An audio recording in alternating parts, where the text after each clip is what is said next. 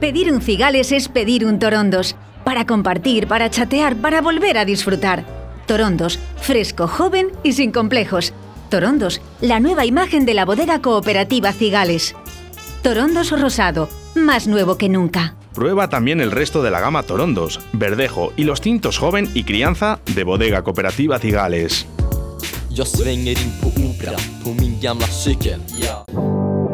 En un lugar de la panza, con David Villorejo y María Ángeles Paniagua.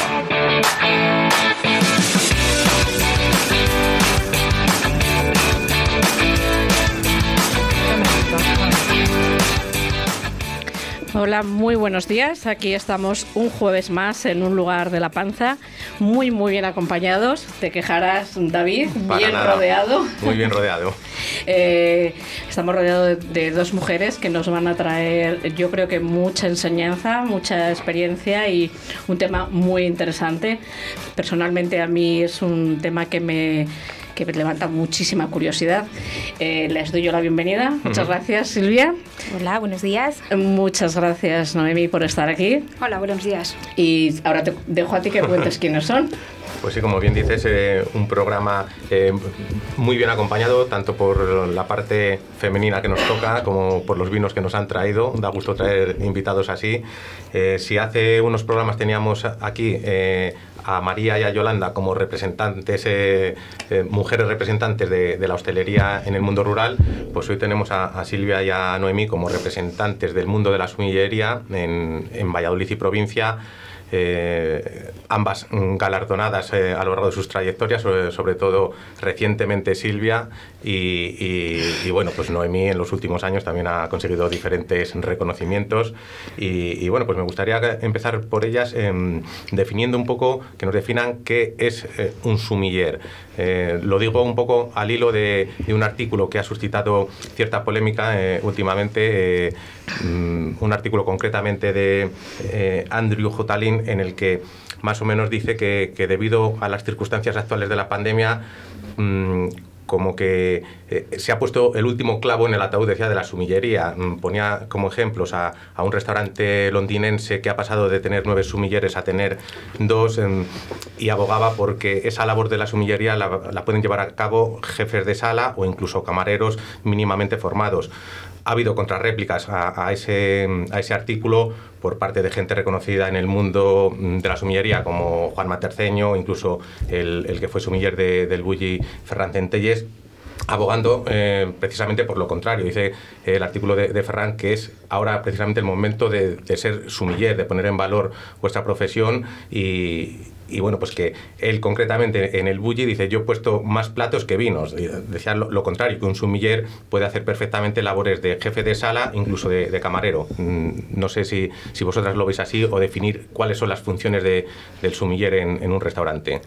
Eh, bueno, yo, con permiso de Noemí, que, está siempre al pie del cañón en su restaurante, eh, mi situación personal, en la actualidad, no estoy en un restaurante y soy sumiller y, y, lo tengo que defender porque entiendo que el respeto hacia un sumiller va más allá del mero hecho de servir platos o servir copas de vino, ¿vale?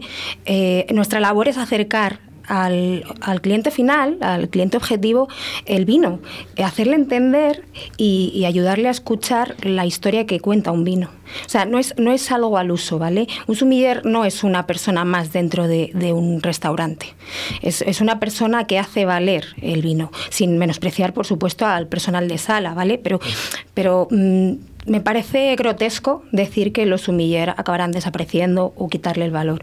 Estoy totalmente eh, a favor de, la opinión de Ferrer, de Ferrer perdón, porque creo que, un sumiller tiene una labor mucho más profunda que, servir un vino o ayudar a elegir un vino. Y entre esas labores del sumiller entran también eh, las que comentábamos, de como jefe de sala, como incluso camarero a la Bueno, es que realmente un sumiller yo no, no solo se tiene que limitar a a entender de vino o ver lo que hay detrás de un vino o pensar que puede apasionarle no solo a él o a todo el equipo que le rodea, sino que tiene que saber las necesidades de la persona que tiene enfrente y, todos los comensales que están... Yo siempre digo que una mesa es un mundo y un comensal es un universo. Quiero decir que al final un sumiller es una persona sensible a la hora del servicio, es una persona que tiene que entender de comida, de quesos, de café, de,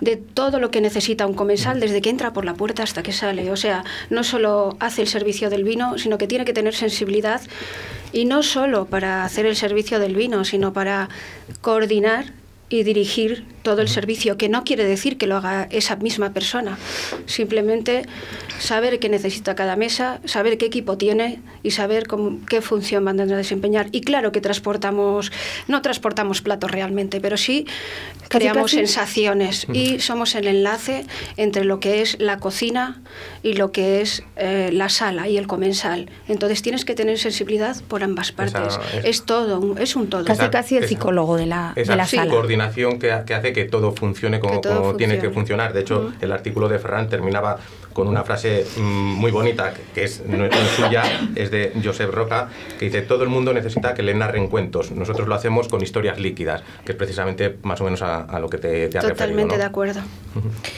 Vamos a ir, si me lo permitís, con un poco de música más relacionada con, con este tema y vamos a retomar, porque has dicho, Noemí, una cosa muy interesante. Vamos primero con la música.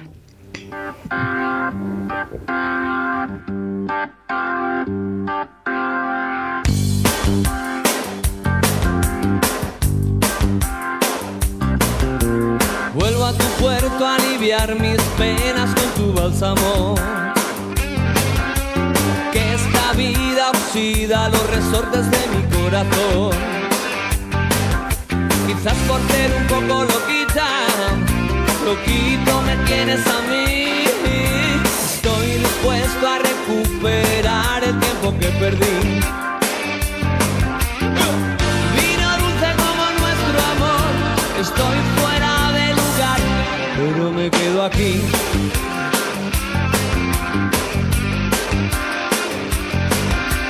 Trae dos vasos, siéntate. La vida no es un problema, solo una realidad.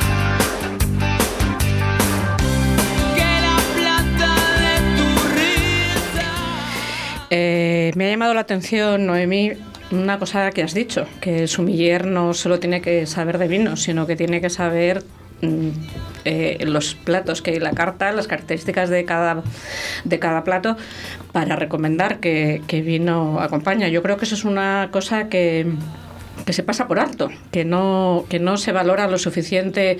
Yo personalmente, ya os lo he dicho antes de entrar, valoro muchísimo eh, vuestro trabajo porque además me parece, para mí es un mundo completamente desconocido.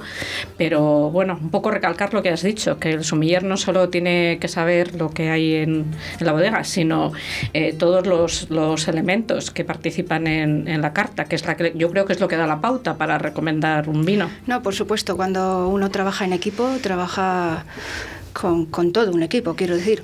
Al final todos tenemos que probar lo que hay, pero no solo porque vaya con un vino, hay gente que no bebe vino. Quiero decir, al final tienes que saber las necesidades de cada persona y sobre todo, importante, el potencial que se le puede sacar a cada a, lo que tienes alrededor. Y en eso, pues todos tenemos que probar la comida. Todos, nosotros en casa, todo el mundo prueba vinos, hay gente que no bebe vino y sí que los prueba.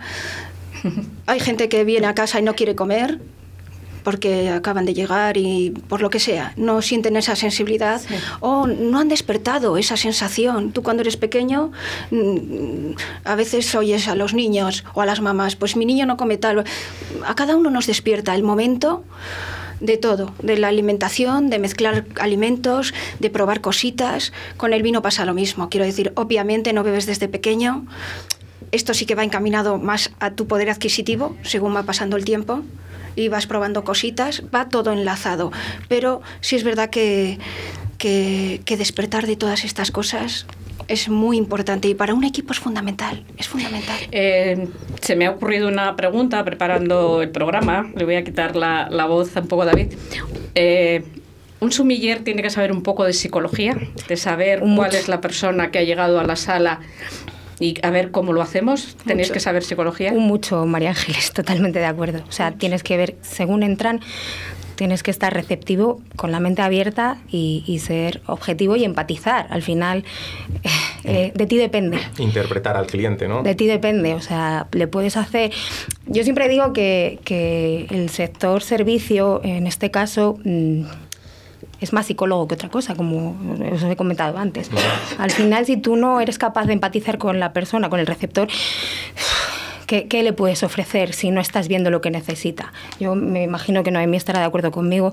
Lo primero que tenemos que hacer es escuchar y luego decidir. Entiendo que, que por vuestras trayectorias, eh, dos maneras de, diferentes de llegar al mundo de la sumillería y, y de la sala. Hace poco teníamos aquí a, a Enrique López que, que nos contaba pues, de, de manera divertida cuando decidió hacer el curso de sumiller que su madre le dijo, pero hijo, ¿por qué no haces algo que te sirva? a vosotras os ha servido y, y- y de mucho, eh, pero ¿cómo empezasteis en el mundo del vino, Mm, particularmente vosotras dos? Pues yo personalmente no sabría decirte el momento. Creo que llevo toda la vida ligada al mundo del vino y al sector servicio en general. Eh, mi familia siempre se ha dedicado a la hostelería. Mi abuela tenía una cantina de vino ahí en el pueblo y hacía a los vecinos disfrutar con sus vinos, que no, no eran ni mucho menos los de ahora, pero que al final llevan toda la vida alrededor. Mi padre se dedicaba, era camionero y bueno, como tono irónico siempre digo, pero ¿cómo no, cómo no voy a adorar este mundo si mi primer viaje fue en un tráiler de cerveza? mi madre llamó a mi padre, que ya le habían dado el alta, mi padre estaba con el tráiler y dijo, pues espérate dos horas. Y dijo, no, no, no, me voy en el tráiler hasta donde haga falta, que quiero ver a mis hijos. Entonces, bueno, pues un poquito así.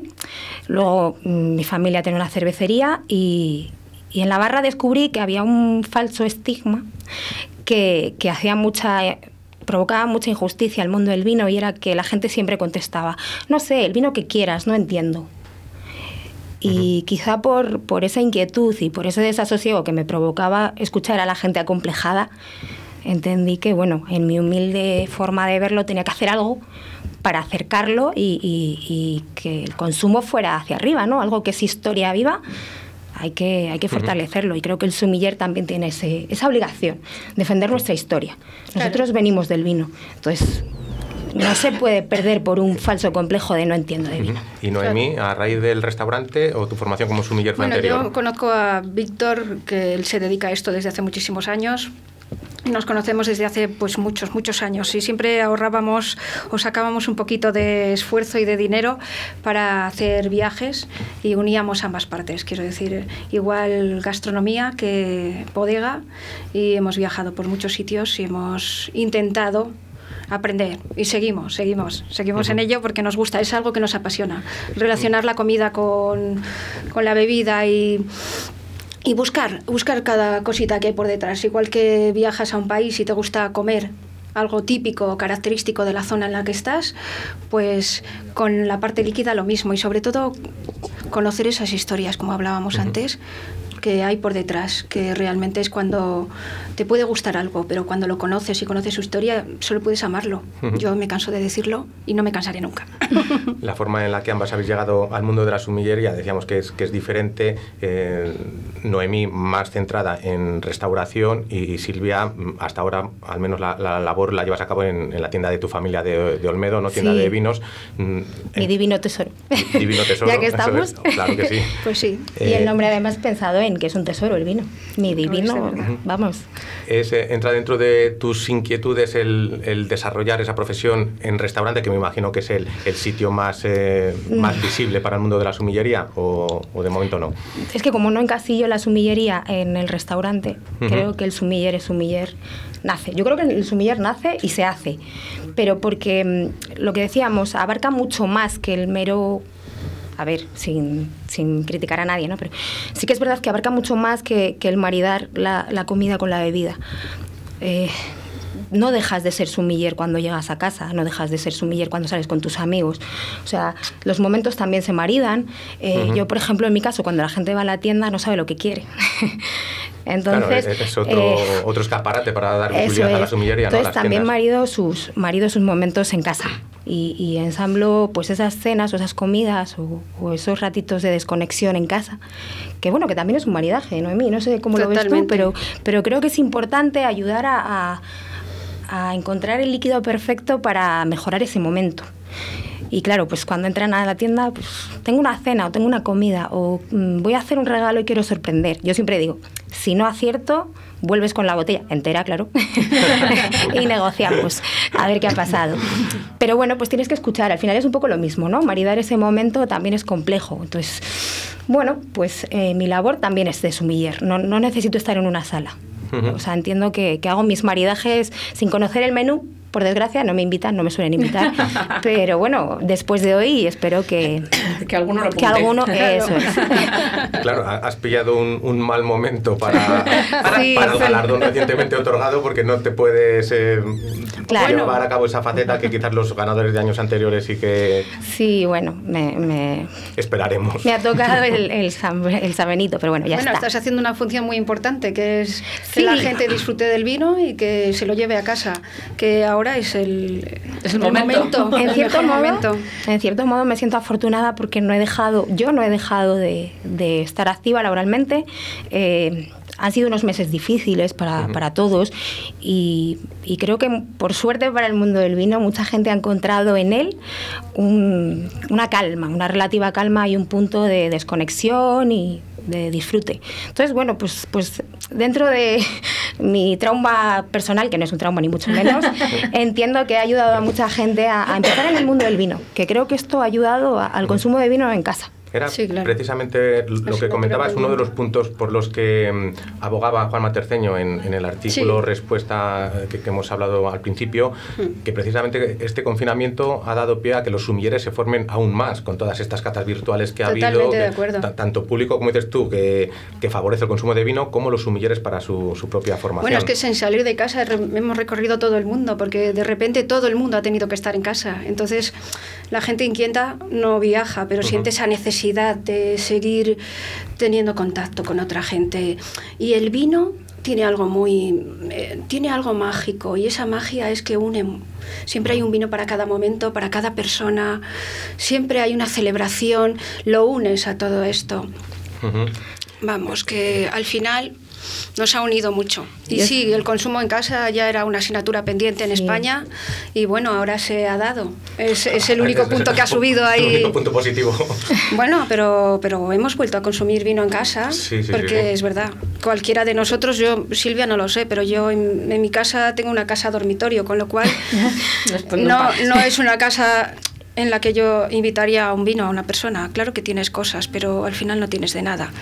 Pero sí es verdad que tú cuando hace años no era tan importante, pero ahora tú te vas a casa de unos amigos y la gente piensa en llevar comida o tal, pero sobre todo tú te llevas una botellita de vino y quedas como una reina o un rey, vamos, te reciben de una manera apoteósica. Yo sí, siempre eh, claro. eh, comparto contigo porque para mí una imagen entrañable y una imagen que a mí me gusta, a mí me gusta mucho cocinar, Hmm. es eh, un grupo de amigos en la cocina eh, preparando juntos los platos y con una copa Una de vino. copa. Me parece que es una, una escena estupenda. Yo para mí la- el día, el momento ideal con los amigos y siempre lo digo es cuando todos estamos preparando cositas, alguien está preparando el fuego, que a nosotros nos ha pasado muchas veces, otros están preparando una ensalada tal, y siempre hay alguien que está viendo botellitas de vino. y es ahí realmente es. cuando se prueba el vino, porque tú cuando te sientas a la mesa ya te has probado tantas cosas.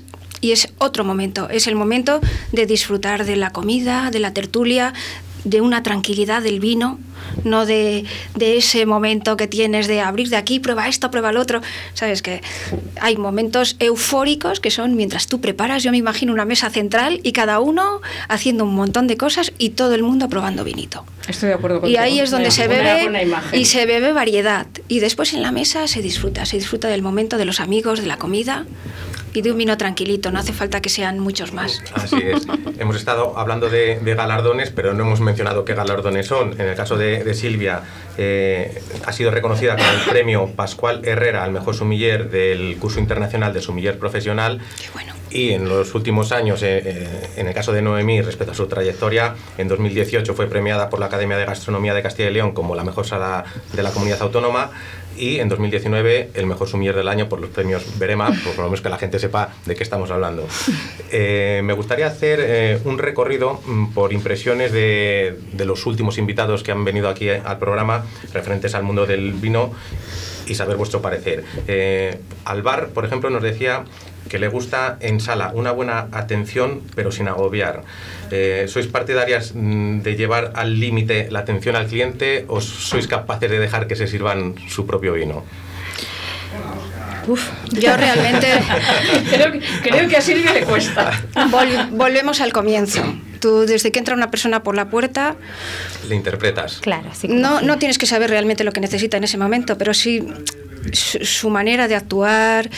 En la mesa ya tienes que saber quién coordina, quién es el anfitrión, quién, quién realmente es el protagonista. Quiero decir, nosotros no somos protagonistas. Yo siempre digo que un buen servicio es aquel en el que todo el mundo ha pasado desapercibido. Y realmente quien es el protagonista es la mesa o la persona que invita a esa gente o realmente en eso consiste. Nosotros tenemos que pasar desapercibidos, que te dan la oportunidad, porque claro, es muy chulo el formarte y, ese día sacar lo que tú consideras que es lo más bonito que tú has probado últimamente. Jolín, ¿a quién no le gusta esto? Enseñar, tener zapatitos nuevos y enseñarlos. A todos nos gusta esto. Pero no todos los días tienes esa oportunidad o no te dan todos los días esa oportunidad y después es tan importante que cuentes toda la retaíla. No, son cuatro cositas que a la gente tampoco le interesa. Si es que lo pueden leer en cualquier sitio. Sobre todo que- Además que que, están fluya, ¿no? La- sobresaturados de información, con lo cual al final son dos pinceladas que puedes o no acertar, pero sobre todo es un cómputo total, quiero decir, es un cómputo de, de- El yo creo que por lo lo menos reclama, ¿verdad? en un sí, Si en un más, restaurante siempre. Yo, por ejemplo, no- os tendría que reclamar sí o sí, porque yo no tengo ni idea. Entonces, Yo, yo, sería, yo diría, a ver, aconsejame. Yo iría directamente a que vosotros me dijeseis. Bueno, mira, lo importante es Menos es que más. te guste o no te guste, no tiene Eso otra es. cosa, ¿eh? no hay otro estudio. Bueno, Enrique hizo una, Enrique López Sí. hizo un, porque yo siempre me dice en las catas y tal, digo, pues es que yo no entiendo. Y Enrique López decía, ¿cómo que no entiendes? Eh, es muy gracioso porque la gente mm, le ponen un jamón de 5 jotas y, y lo prueban, no se le ocurre decir, no entiendo. Que yo no entiendo de Entonces, jamón, ¿verdad? No Claro. entiendo de jamón. Te es lo que- comes, disfrutas y... Es lo que yo os comentaba del estigma. Eh, No, no, no entiendo de vino, es que no entiendo. Uy, y uy. Y hay una, una situación todavía más inquietante que me imagino que, lo siento David, las mujeres estarán de acuerdo conmigo, pero cuando las mujeres van a una tienda, en mi caso, y me dicen, es que yo no entiendo, espera que llamo a mi marido. marido. Y es como, pero por favor, De ya, hay que quitar ese estigma. ¿Qué quieres sentir cuando degustas un vino? O sea, es tan fácil como preguntarte a ti mismo la experiencia que quieres vivir. Entonces, A ver, es- yo no, yo hablo por mí, yo no entiendo, pero tengo claro cuando no me gusta un vino. Claro. Fundamental. O sea, bebo y digo, pues no entiendo, pero esto no me gusta. Entonces sí que entiendes de vino. Bueno, Pero de tus realmente vinos. en esto Silvia tiene razón, bueno, todos, yo creo, al final buscamos sensaciones, momentos y es eso, que una persona que un grupo o una persona se vaya de un espacio con una sensación bonita, porque lo va a disfrutar mucho más. Quiero decir, ya no hablamos de precios, ya no hablamos de no, es una experiencia. Eso es. Y eso va, va- va a ayudarte a, a que lo disfrutes más o menos. Y ese es el caudal y ese es el camino. Al final, que una persona, igual que un profesional, entre comillas, o una persona que está día a día a pie de cañón, tiene que tener en cuenta muchas cosas. Quiero decir, que salga todo bien o que salga, que pongas todo de tu mano, por supuesto, pero tiene que, la psicología no solo va hacia el cliente, tiene que ir hacia la cocina, tiene que ir hacia los compañeros, tiene que ir hacia el momento. No todos los días son iguales, ni todos los momentos. Ojalá, jolín, estuviéramos llenos todos los días y trabajáramos como que tuviéramos tres mesas. De hecho, Quiero eh, decir, en- Enrique comentaba 10, de, de pues forma no. muy graciosa con ese acento malagueño que Sí. cada vez que alguien dice que no bebe de vino porque no entiende, dice se muere una viña pre- prefilosérica. Claro, estoy de acuerdo. Es, es cierto, es que ese es el problema, que, que jo, lo fácil es decir no entiendo, que no, hay que sentir más, hay que... No, pero hoy en día la gente tiene mucha, mucha información. Sí, por suerte, por suerte vamos por el buen camino. Hombre, Mucha, también os- mucha. me imagino que os encontráis también con el que tiene demasiada información y cree que sabe mucho más que el experto. Bueno, pero que disfrute. Ah, bueno, Si su manera es sabe- pensar que sabe muchísimo, pues yo no, no le voy a discutir nunca a nadie que sepa o no sepa. Yo sé lo que yo puedo llegar a saber y yo siempre sé que no sé nada. En este tema del vino, mm, hace cinco minutos he aprendido algo de un vino y estoy segura de que seguiré aprendiendo hasta el día que me muera porque no Yo es tengo que pensado por abandonarlo. Una de las cosas que os admiro es precisamente por eso, porque no sé si David estará de acuerdo conmigo, con el mercado de vino que hay ahora, qué complicado lo tenéis. O sea, porque yo creo que con- yo no sé cuántos vinos salen de libros, os puedo decir los que salen eh, todos los años, que es una barbaridad, pero de vinos, hay- además eh, empiezan bodegas, lo, lo que estoy aprendiendo yo, que estoy aprendiendo mucho con David, que hay bodegas nuevas que se lanzan, o sea, es el- una barbaridad de vinos lo que se lanza cada año, me parece a mí. Bueno, la riqueza que tenemos en España es brutal, la diversidad. Es que- Si algo nos puede caracterizar es eso, en la diversidad que tenemos. Y cada vez, cada año, y, y bueno, se plasma en, en- en libros de mapas y hay gente especializada en esto que lo hace. Cla- Claro, y que, y que no solamente son los vinos de España, que igual en el No. caso de los libros, si tú sabes leer en español, solo te lees, lees los libros en español, pero si, Sí. si bebes vinos, pues bebes vinos de, de cualquier parte del mundo. Totalmente. Ha- Habías comentado lo del jamón ibérico, que, que decía Enrique, ¿con qué acompañaríais vosotras un plato de buen jamón ibérico? ¿Con qué vino? Va a sonar, Dale, dale. Claro, va a sonar muy típico, pero yo me iría al marco, lógicamente. Totalmente. También, ¿no? Sí. Al, al marco, Un se refiere pa- al marco de Jerez, para los oyentes que no sepan lo que es el marco. De- Vale, vale. Es que, ¿sabes? Mm, eh, vosotros estáis acostumbrados a los que no entendemos, nos pilla un poco. De vez en cuando le digo a David, a David, aclárame esto porque no sé de qué me estáis hablando. Y, y en el caso de, nos vamos un poco más cerquita, con un lechazo asado, ¿tirarías de, de tinto o de rosado, por ejemplo? ¿Por qué no rosado? Un rufete de, de Salamanca, de la. Sierra de Salamanca, ahora que está tan de moda. ¿Por qué Así- no? Ahí, golosito. asiente Noemi. Otro de los invitados que hemos eh, traído hace poco al programa son los zipizape estos de, de Cigales, eh, Jesús Pilar Sobejano y, y Miguel Ángel, Ah. Sí. mm, que comentábamos que por qué el, el rosado, em, los rosados en general no llegan a arrancar o a tener ese reconocimiento que han tenido en el, en el pasado. Mm, ¿Vosotras pensáis que son vinos más versátiles en cuanto a acompañar platos que los blancos y los tintos como que van mm, bien con todo, por decirlo con todo entre comillas? Yo o- me voy más a las variedades. ¿No? Quizá. Más, Que- más bueno. que a la elaboración. No, a la elaboración también, pero pff, hay variedades que te dan más versatilidad. Son muy versátiles. Sí, Son Lo son de verdad. ¿Y por qué creéis que no acaban de Están muy de- de- de desnostados y, y quizás nosotros por excelencia tenemos ahí cigales en, en rosados y, y la verdad le hemos dado muy poco valor, muy poco valor para lo que tienen. Ya un rosado a la hora de elaborar, solo, solo el arranque que tiene, vamos, a la hora de arrancar para las fermentaciones, hay que esperar por ellos, hay que son vinos que cuestan, que cuesta mucho el eh, elaborarlos y no los hemos sabido valorar. No los hemos sabido valorar porque tú te vas a tomar una copita de cigales a cualquier sitio y no admitimos que cueste más de que un rosado. Sin embargo, en otros países los rosados son vinos se- de calidad y se, se, se identifican igual eh, en calidad que, en, que, en, economía. Quiero decir que al final es, es de donde uno abandera lo que tiene. Cuando uno paga y algo te cuesta, parece que lo valoras mucho más. Pues aquí no hemos sabido mantener y reconocer. Y la verdad, son grandes desconocidos. Y no tenemos que tomar o blanco o tinto. Esto no es o blanco o negro. Ujú. Es que Hay el mundo otros es tan vinos. diverso que al final encasillarte en blanco, tinto, rosado. Si es que yo siempre digo que hay un momento para cada vino y un vino para cada momento. Claro. Es que es tan complejo. Es que depende del momento, depende del clima, de la compañía, de la ubicación, del ánimo. Pero van con Es muchas que- cosas, no tenemos por qué solo tomar vinos blancos en, en verano, como decíamos antes, y, Y con- vinos y tintos pescado. en- y con pescado. O sea, esto ya creo que ya, yo creo que todo el mundo, la gente de a pie y todo el mundo lo tenemos muy claro, muy muy Sí. claro.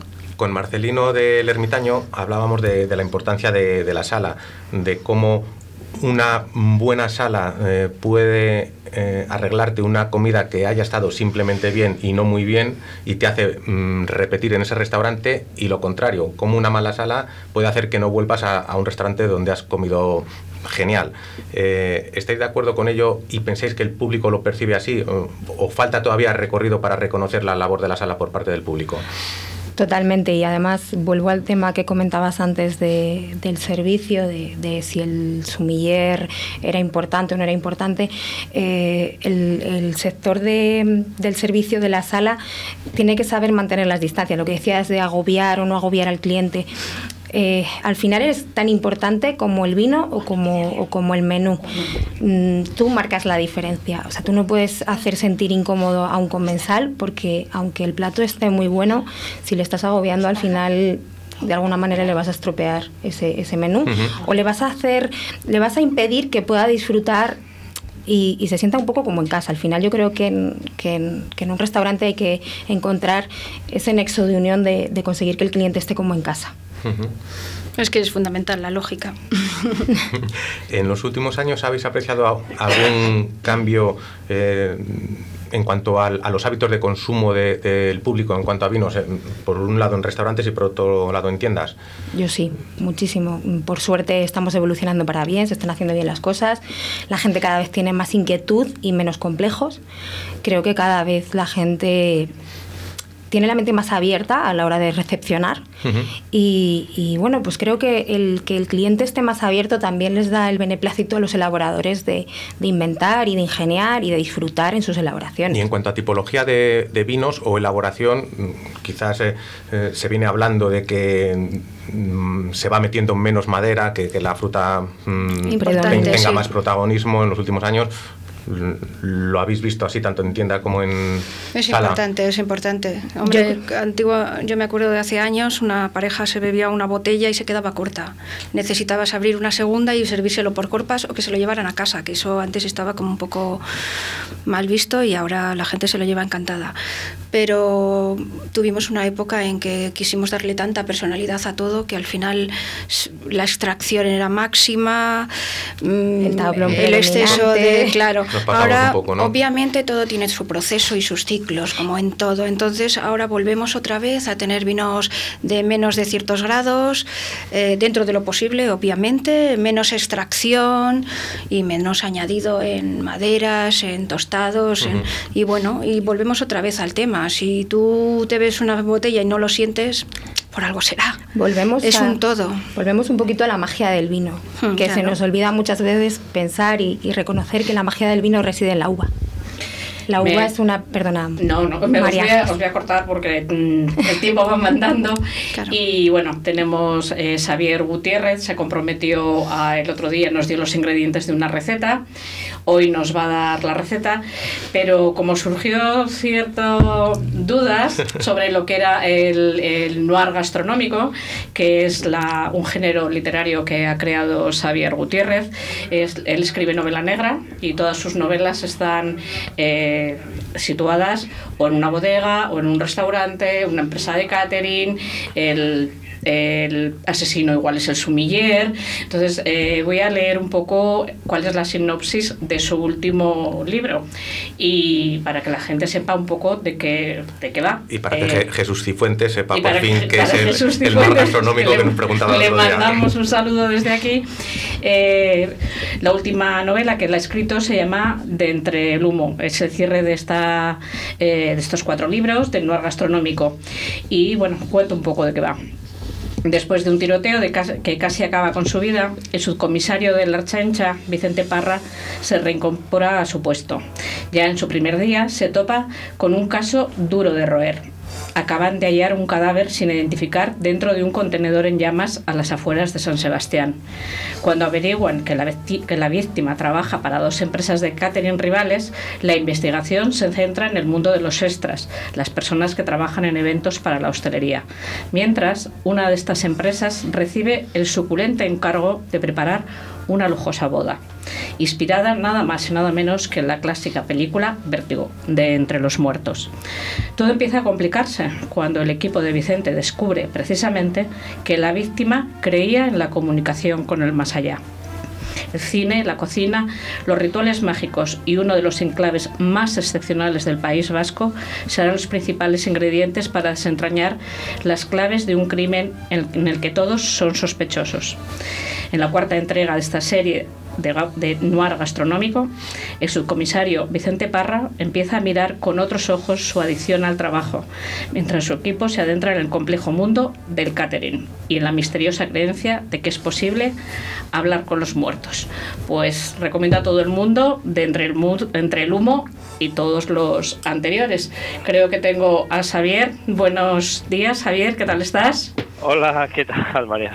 ¿Qué tal? Aquí estaba recomendando a los oyentes tus viendo. libros y que desde luego tus libros y tus menús y, y tus platos y todo. ¿Qué tal, qué tal estás? ¿Bien? Pues bien, aquí un poquito parados, pero bueno. eh, Bueno, ya sé que no- cocina- seguimos sé- cocinando, o sea que Sé que cocinando no, y escribiendo. no te gusta mucho lo de estar parado, pero bueno, ya te doy trabajo yo. Eh, Te doy, te doy tarea. Eh, vamos con la receta. eh, vamos a repetir los ingredientes y nos cuentas cómo es y luego te hago unas cuantas preguntas. ¿De acuerdo? Vale, perfecto. La, la- la receta era eh, los salmonetes, eh, salmonete, eran unos, los salmonetes y una lechuga, lo habíamos titulado. Eh, necesitábamos los cuatro salmonetes, dos cogollos de tudela, aceite de oliva para freír, un poquito de sal, azúcar, pimienta, media cebolla roja, un poquito de, de vinagre, de vinagre de Módena o de- el vinagre que tengamos más a mano, un cuarto de limón y luego 70, aproximadamente 70 gramos de aceite de oliva virgen extra, eh, bueno, yo he puesto aquí Dominus, pero podemos hacer el que queramos. El, el Dominus es especialmente fantástico, o sea que, bueno, vamos a quedarnos con ese. Entonces, lo que hacemos es eh, pasar por la plancha el cogollo. eh, los cogollos los, los limpiamos bien, por supuesto. Los abrimos al, eh, en cuatro, digamos, en, en cuatro eh, láminas, como de un centímetro así de, de grosor, y los pasamos por la plancha. Solamente por un lado de tal manera que nos va a dar un toque, digamos, eh, no, no, no fuerte, sino un toque levemente, vamos a potenciar un poco el amargor de este de esta de esta lechuga pasándola solamente por la plancha. Porque luego lo único que tenemos que hacer es a esa a ese cogollo ya una vez dispuesto sobre el plato eh, ponerle un poquito de la del, de la eh, del sal de del azúcar un poco de pimienta un poco y un poco del vinagre, porque lo que vamos a aprovechar es la fritura del propio salmonete que suelta ese maravilloso aceitillo que, que lo deja de color naranja, ¿eh?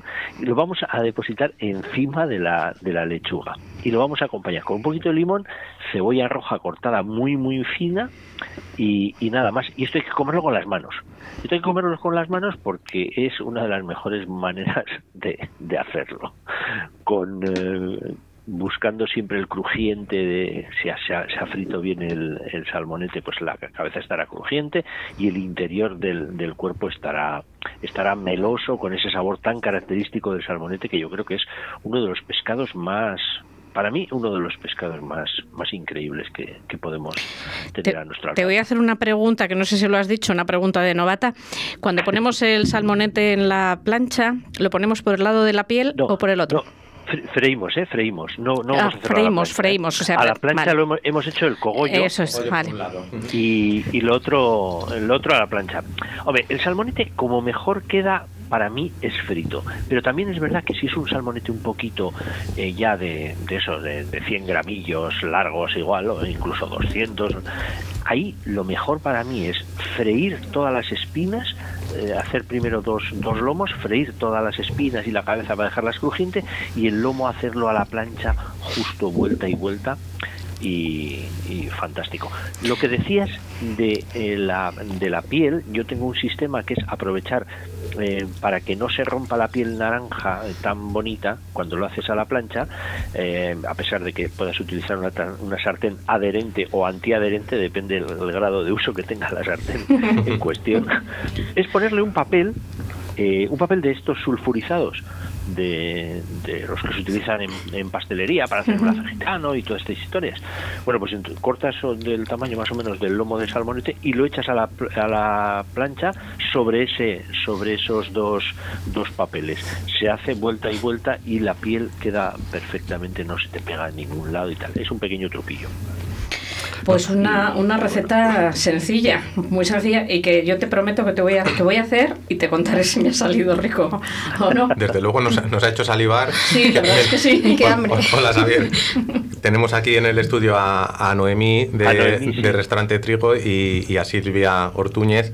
Y, Sí, y se, han Hola, por- se han portado muy bien con nosotros porque nos han traído aquí un poquito de, de queso y de jamón, con lo Uy, cual... eso. Te tienes, te tienes que acercar a Valladolid a uno de los programas porque Es que hace- tenemos unos invitados muy generosos y que siempre nos traen cosas muy ricas.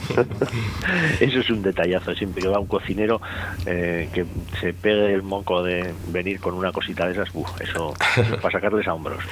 Eh, Xavier, eh, me gustaría hacerte una pregunta porque en el pasado programa comentabas que, que tenías ya eh, lista o casi lista tu nueva novela.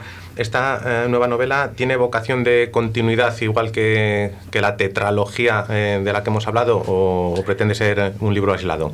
Bueno, en principio es una novela que se compone de dos, o sea, en realidad son dos. Eh, esta transcurre en, en los Pirineos y entonces son dos valles. Son dos valles paralelos, que son el valle en plenos, plenos Pirineos, el valle de, de Tena, que es el valle donde está la estación de esquí de Formigal, eh, etcétera, y el valle paralelo que dista literalmente en línea recta 4 o 5 kilómetros, no, no dista más, es el, el valle de Aragón. El valle de Aragón es donde se enclava las estaciones de esquí de Astún, Candanchú y la famosísima estación de, de Canfrán. En esta novela que hablo, eh, hablo en el Valle de Tena, en un, en un hotel con encanto en Panticosa, donde una, una cantante, una cantante africana, eh, se suicida. Ese es el primer capítulo. Eh, no se sabe muy bien por qué se ha suicidado y qué es lo que pasa en el hotel. Y entonces todas las intrigas a través de la, del relato tratan de eso. Es un noir gastronómico, es decir, está muy presente la cocina porque es un hotel. eh, los personajes son el director del hotel, el cocinero, el jefe de mantenimiento, etcétera Y la figura presente siempre de Valeria, que es la, la, la cantante la cantante africana que, que se, que se suicida en el primer capítulo. Y eso tendrá continuidad en, un- en una en una segunda en una segunda novela titulada El Valle de las Brujas que eh, pasea- que pasa en básicamente en, en Canfrán en los alrededores de Canfrán Y, Bueno, pues sugerente, ¿no? Sí, sí, la verdad es que sí. Entre eh, los platos y, y, y lo- y los argumentos de la novela, la verdad es que da gusto escucharte.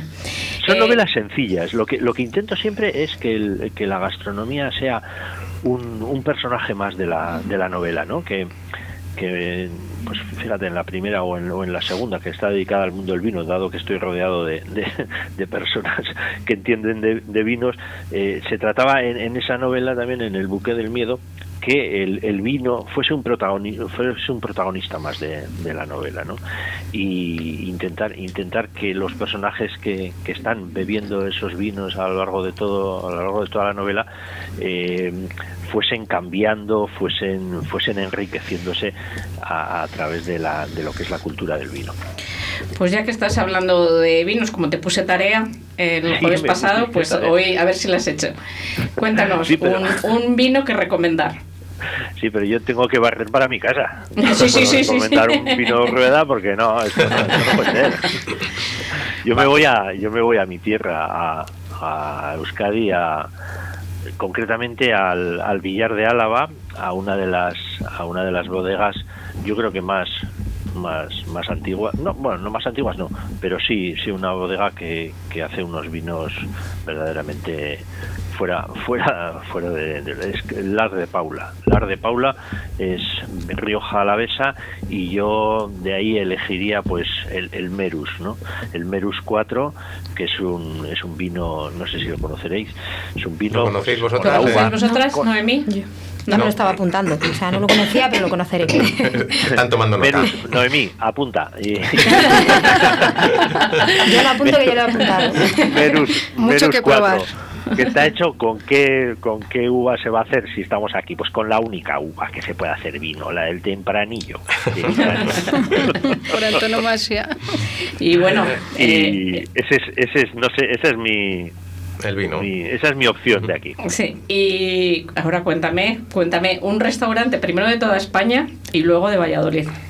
Sí, claro, es que el de Valladolid, eh, yo hace muchos años que no he ido a Valladolid, pero tengo a dos personas de mi entorno muy, muy cercano, de las cuales me fío, que han estado por Valladolid este, este verano, además.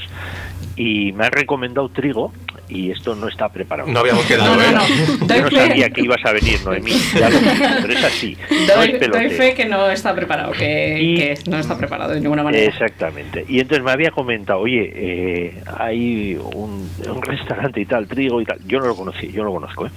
Y me dice, con un plato con un plato fantástico que era algo así parecido, eh, a ver si me recuerdo bien, era ternera con carabinero o algo así. Sí, sí, sí, sí, sí. Sí. Totalmente. Me dice, me dice de hacer la ola. Pues muchas Lo- gracias. Lo, lo había lo había apuntado, ahí queda dicho. No no no sé cómo era, no sé cómo era el plato, ¿eh? pero me lo había dicho. o sea Sí, tal cual, un mar en montaña, que siempre Sí. van muy bien. Sí, sí, sí. Y un restaurante de toda España, claro. Que no sea... Que no, que que no no sea claro. yo sigo barriendo para yo sigo barriendo para aquí Eh, han puesto hace un año un restaurante que se llama Gachupa en el centro de, de Donosti que es un, una, un medio camino entre entre México y, y Euskadi. Uy, y el resultado es fantástico. Ujú. Gachupa aquí en la calle Usandizaga en, en San Sebastián un bueno ahora estamos todos cerrados ¿no? pero en cuanto se pueda en cuanto se pueda ir a visitar porque Sí, está apuntando Nemi que, que muy Saldremos- buenos comentarios, ¿no? Sí, Te- sí, sí, sí. Habías oído hablar. Sal- Sí. Saldremos todos disparados, como a trabajar y a disfrutar. Pues, pues Bueno, sí. Pues- Hombre, hay muchos, ¿eh? es un poco injusto decir solamente uno. Bueno, pues nada, lo que, lo que vamos a hacer es que te vamos a llamar una vez al mes y nos lo cuentes. Y así nos dices cada vez uno. A mí no me importaría, ¿eh? Eh. Xavier, muchísimas gracias por atenderme. Siempre es un placer hablar contigo y siempre aprendo mucho de ti. Muchísimas gracias y, y seguimos en contacto. Gracias, Xavier. Venga, Un abrazo. David, María Ángeles, gracias. Adiós. Gracias. Ahora.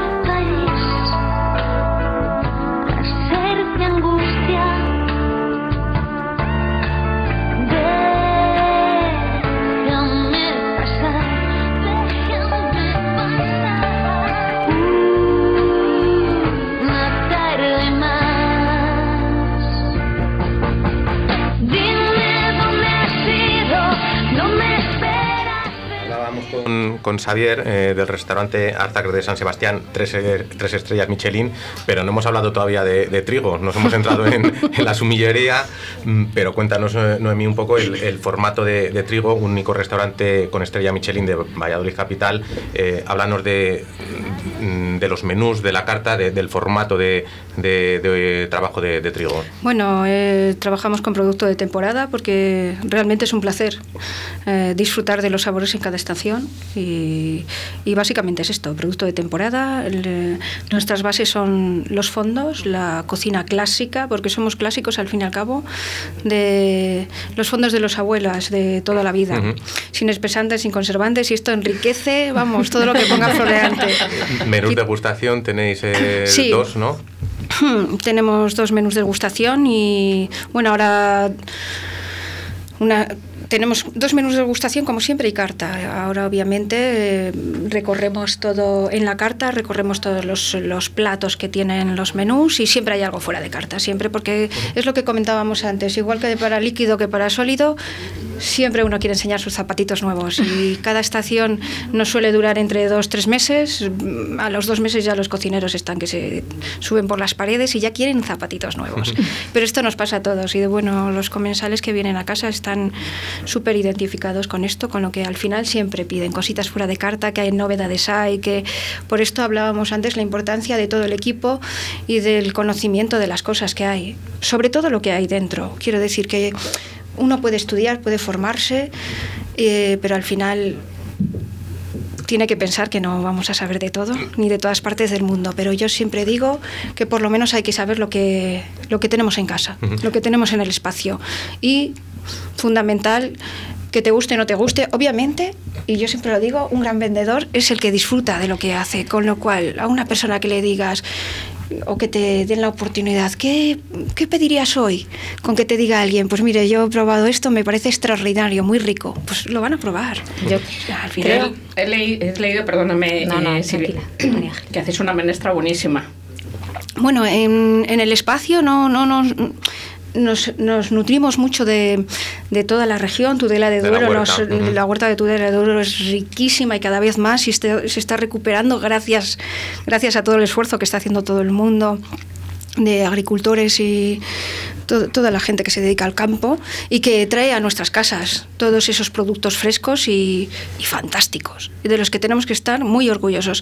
Y sí, la verdad es que es el punto de las verduras, los puntos de Es que, no es, cocción, es que no es fácil. el Parece punto de los verdura- pescados. Parece que una verdura es fácil y no lo es. El punto de los pescados es importante en la casa también. No, que quería hacer el apunte personal de que yo entiendo que si quieres que un cliente, hablando de la restauración, si quieres que un cliente se sienta como en casa, entiendo que lo tiene que recibir una gran familia. O sea, si, si el servicio lo da una familia, un equipo es una familia, al final se va a ver reflejado en el servicio. Hemos hablado de, Entonces, de- de estos dos platos, la, la menestra y el que comentaba Xavier, el ternera con carabinero. Sí, ¿no? carabinero. ¿Hay algún plato de trigo que, que mantengáis siempre, que digas, este no lo podemos quitar porque es un imprescindible que la gente nos, nos solicita? Bueno, hay varios, pero sobre todo tenemos un arroz ibérico Que, Buenísimo que nos tiene locos, que todo el mundo pregunta por él y que no, no hay manera ni Di- de Dinos qué quitarlo de la lleva carta. ese arroz ibérico y que nos sugiera un vino Silvia con él. Bueno, pues la foto del arroz que tiene esto una pinta. trampa. realmente es un arroz que es como un visualmente parece un sándwich de arroz, lo marcamos a la plancha y le llamamos sucarrat, pero vamos, simplemente porque cruje por fuera y está meloso por dentro. Se rellena de cecina, por encima un poco de papada de ibérico y bueno, a veces le ponemos un poco de trigo o dependiendo de la temporada, porque es que esto no hay quien lo quite de la carta. Setas, un poquito de, me acuerdo de algún pulpito del Mediterráneo. Ay, qué bueno. Claro. Eh, pimiento de temporada, pero bueno, centrándonos solo en cecina de león, porque nosotros somos de león y hay que hacer guiños. Eh, papada de ibérico, que le da un toque untuoso. Estoy salivando.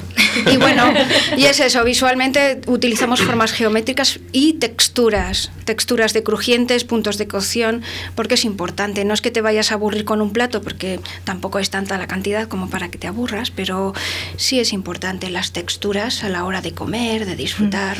Pues eh, Dinos, ¿con qué basando- acompañarías ese sándwich de, de socarrate de Pues, arroz eh, ibérico? digo, estoy salivando porque ya me estaba imaginando el plato y me estaba imaginando un vino que, que para mí es para mí es un descubrimiento y para mí es muy especial y es un tempranillo blanco que es una mutación genética natural de la Rioja Alavesa, de una- un proyecto muy chulo que, que es Javier San Pedro Ortega. Y, y es un vino blanco con un carácter especial, al final es, es una variante de un tempranillo al uso, entonces eh, me parece que esa acidez y, y ese cuerpo le, le puede ayudar bastante bien. Tiene, tiene una fermentación en, en barricas de 500 litros, unos mesecitos, entonces creo que ese poder bien sujeto en madera, mm, creo que le puede ir muy bien a la, a- a la untuosidad o la grasa y demás. Y no sé arrastraría si. Noemi está de acuerdo conmigo, lo ¿Estás de organizamos acuerdo con el- rápido. estás de acuerdo Sí, con- totalmente, arrastraría muy bien, perfectamente. Nosotros, yo siempre digo que todo el mundo dice que en Valladolid se consume más tinto que blanco, que no sé qué. No, cada espacio orienta a- al consumo de vino. Quiero decir que uno puede tener un vino icónico o una marca o un tal y le gusta consumirla, pero realmente la comida manda, manda en muchos espacios. Y en trigo se consume mucho vino fresco, blanco, colía, fermentado en barrica, con algo de carácter, pero siempre con una acidez suficiente. Sí, en este caso, para aguantar. Que al Mm. final todos nos iríamos un poco. A ver, lo lógico, ¿no? Suele ser cecina, te va siempre a un tinto, parece que tiene que ser fuerte y se tiene que. Pero yo creo que cada día, por suerte, estamos yéndonos más, yéndonos más, derivándonos un poquito más a innovar. Y yo creo que ese, el carácter de ese, de ese vino podría ensamblar a la perfección. perfectamente. De hecho, lo siento, Noemí, queda el guante tirado, yo pongo el vino, tú No, no, no, no, y ya al está. contrario. Bueno, y, no- y nosotros de testigos. Ah, sí, sí, por supuesto, por supuesto. María Ángeles y yo. Está firmado. Sí, sí, por Vamos a seguir haciendo labor de, de sala en directo. Eh, Noemí, imagínate que llega al restaurante a Trigo una pareja joven, eh, no acostumbrada a comer en restaurantes. eh, él quiere agradarla a ella y elegir un vino que le guste. eh, y ella mm, dice que hasta ahora solo ha bebido Lambrusco, de los italianos que, que ha ido, y que el Lambrusco la gusta. Eh, ¿Qué vino podría recomendar para que siguiese con interés en el mundo del vino y fuese probando cositas nuevas? Jolín, es que hay un vino para cada momento y para cada persona. Es cuestión de probar un vino, bueno, más Y- bien afrutado. irías algo facilito, ¿no? Ujú. Para no... Puede ser contraste no espumoso, puede ser de la zona. Eh, realmente lo importante es que la gente esté abierta Ujú. Y, y, bueno, la gente joven siempre está abierta. es verdad. Y una vez que llegan al espacio y empiezan, nosotros empezamos por cositas pequeñitas y bocaditos para que la gente vaya abriendo el apetito y para que unamos ya la comida con la bebida, no para que todo caiga como un peso, que salga el plato, salga el vino y todo. No, es como un baile. Uno llega y en cuanto tiene pareja empieza el, el tema. Y bueno, cada uno baila acorde del son que traiga. O sea, es que a- no a todos nos gusta la misma música ni tenemos el mismo... Me vais a perdonar. eh, ¿Tú has pensado alguna vez en escribir todo esto en un libro? Porque hablas, hablas del, del vino con, un- con una. A ver, se Una ve que tienes pasión. Pasión. pasión, Es que- con pasión. Yo, eh, por la parte que me toca, yo mm, te animo a que le des forma literaria. No lo, no lo estoy diciendo en broma, ¿eh? O sea, los micros son testigos, que lo- no lo estoy diciendo en broma para nada, que te lo pienses. Bueno, realmente es lo que comentábamos. Yo veo, por ejemplo, a Silvia atendiendo a gente en la tienda, las atiende totalmente diferente, cada persona necesita su manera de atención. Ella también habla con pasión, pero... Mm. eh, Pero no, pero me refiero a que al final lo que te gusta es lo que tiene que ser tu modo de vida, quiero decir, y la hostelería en este sentido, y creo que es algo muy demostrado, cualquier profesión, ¿eh? Eh, en cuanto te gusta estás muerto, porque te lleva toda tu vida, todo tu espacio, todo tu momento, y tienes que intentar escapar a, a retitos de ella. Pero, por ejemplo, en el caso de la hostelería, en el caso del mundo del vino, es que desde que te levantas hasta que te acuestas, es imposible no enlazar el día con ello. Es que es forma muy de vida. difícil, es un, es un modo de vida, es una razón de ser, que lo es de verdad. De todas formas, ya Es sabéis un que hay mundo un, que te apasiona Hay un dicho te que dice que cuando trabajas en lo que te gusta, nunca está más vuelves a No trabajar. Hablar de vino al final yo creo es un deleite para nosotras. Yo hablo por mí, a mí en otros temas igual me cuesta, no sé, me cuesta expresarme, pero cuando hablo de vino al final es tan fácil lo que sientes expresar y, y es nuestra labor. O sea, la gracia de- del, del mundo del vino es que es magia y romanticismo. Ujú. Entonces explicar algo así Se nos está acabando el, tiempo, Silvia, Noemí. eh, nos quedan nada, 3-4 minutillos y, vamos a ir con, los gustos esos particulares que preguntamos siempre a, a nuestros invitados. Primero, me gustaría que nos dijeseis una zona vinícola imprescindible en vuestros gustos personales. Los personales, ¿eh? no para el negocio. Eh, ¿Quién empieza? Dale, Silvia, dale. Silvia, dale. Silvia, dale, ahora, ahora te toca a ti, que es la pregunta difícil. Bueno, pues creo que por suerte en España tenemos amplitud y diversidad.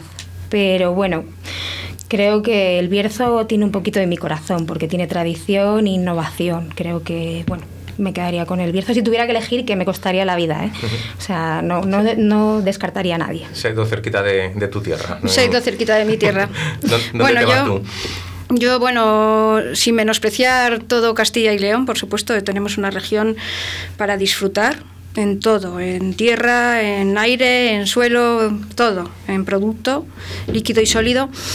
Yo a mí me marcó el marco de Jerez y lo llevo en el corazón y lo llevo todos los días. Obviamente cada vez que vamos al marco de Jerez nos llevamos vino de aquí como para aburrir porque aparte les encanta, están enamorados de nuestros vinos. Bueno, y allí donde vamos, por supuesto. Y cuando viene un comensal de fuera, tiene que disfrutar de nuestros vinos. Pero es verdad que, jolín, cuando uno está buscando cositas y se apasiona por cosas, pues tiene que tener un poco de todo. Y el marco de Jerez es, yo para mí, una manzanillita, un amontillado, me Oloroso. vuelve loca. Y te No, levanta no. el espíritu y el ánimo. Que como me has pasado los apuntes, que le- creí que le ibas a preguntar que, lo de Serry Claro, Woman. es que Noemí es Sherry Woman. Bueno. Dinos en, en 20 segundillos qué es ser Sherry Woman. ¿Qué es ser Sherry Woman? Pues ser, ser muy traviesa, es llevar el mundo del, del Sherry un poco más allá. Mírala, ahí está Silvia. es pasión por todo lo que Se se, ha hace. quitado la camiseta, que viene Sherry desgraciada con la palabra. Y bueno, mi marido dice que somos una secta. Sí, es que vez que Un montón no de mujeres ya. dirigidas y orientadas al vino. No sé dónde acabaremos, pero sí sé dónde hemos empezado.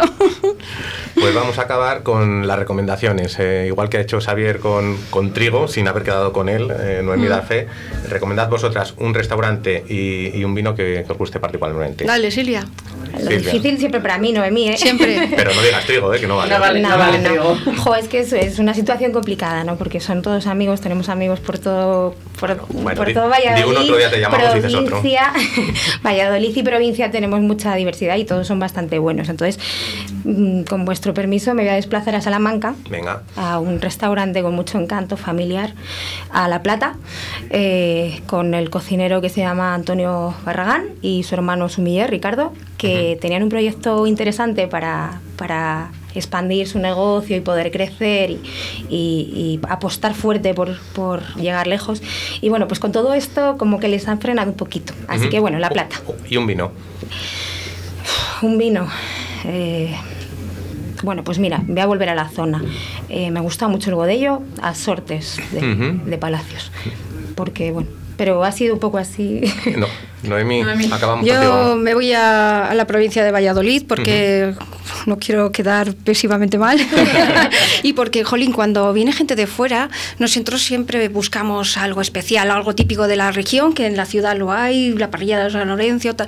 Pero cuando, cuando uno lleva a los amigos por ahí, no quiere que lo compare con otra cosa. Y no hay nada comparable a un pincho del chazo. O sea, es que no se puede comparar con nada. Ni es una elaboración. No, no. Es, Sabes que a mí no es me algo. gustan. Nada, nada, fatal. Y bueno, como no, al mesón Carlos, ¿por qué no? ¿Por qué no? Amiga, toda Amiga la María. familia, María. María, que es fantástica. Yo digo que vamos, parecen tres en la sala, por no decir cierto, y es una pasada. Está todo el día moviéndose y sabe lo que necesita cada mesa, que eso es fundamental. Así es, un abrazo Es para un María. abrazote, y- sí, para y- todos y ellos. Y porque es algo único e incomparable. Y lo digo de verdad. No se puede comparar con nada. Y dinos un vino mientras pone Oscar la música Bueno, pues de yo final del programa. de me iría aquí a un verdejito de crianza oxidativa. Dorado, adorado, cualquiera de ellos. Están todos fantásticos. Qué bueno.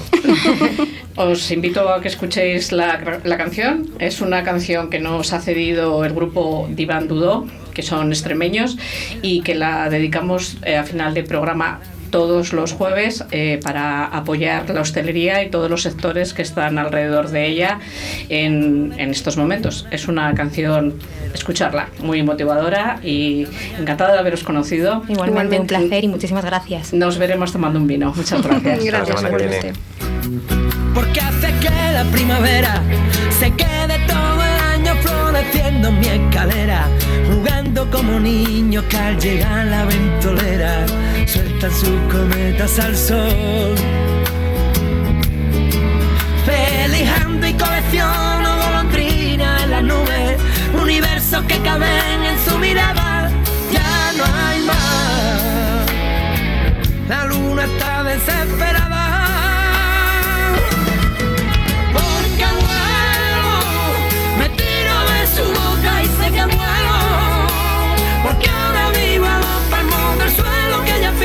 Corazón late deprisa y pierdo la cabeza cuando estalla su sonrisa. Porque muero, me tiro de su boca y sé que muero. Porque ahora vivo a dos palmos del suelo que ella pisa, el corazón late deprisa y pierdo la cabeza cuando estalla su sonrisa.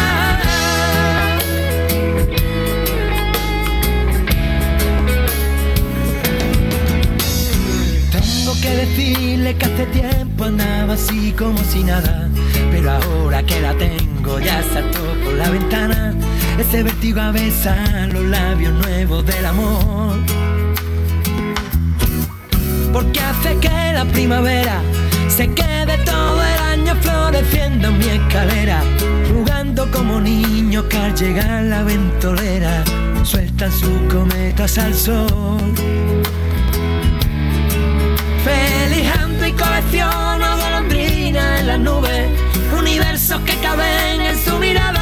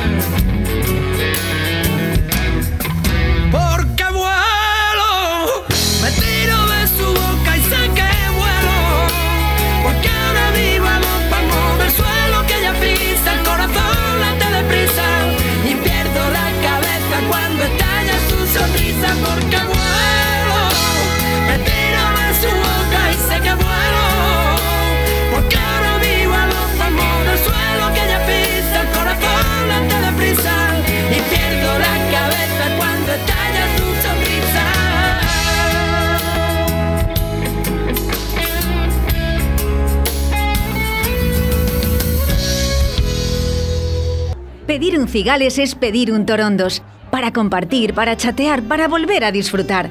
Torondos, fresco, joven y sin complejos. Torondos, la nueva imagen de la bodega cooperativa Cigales. Torondos rosado, más nuevo que nunca. Prueba también el resto de la gama Torondos, Verdejo y los tintos joven y crianza de Bodega Cooperativa Cigales.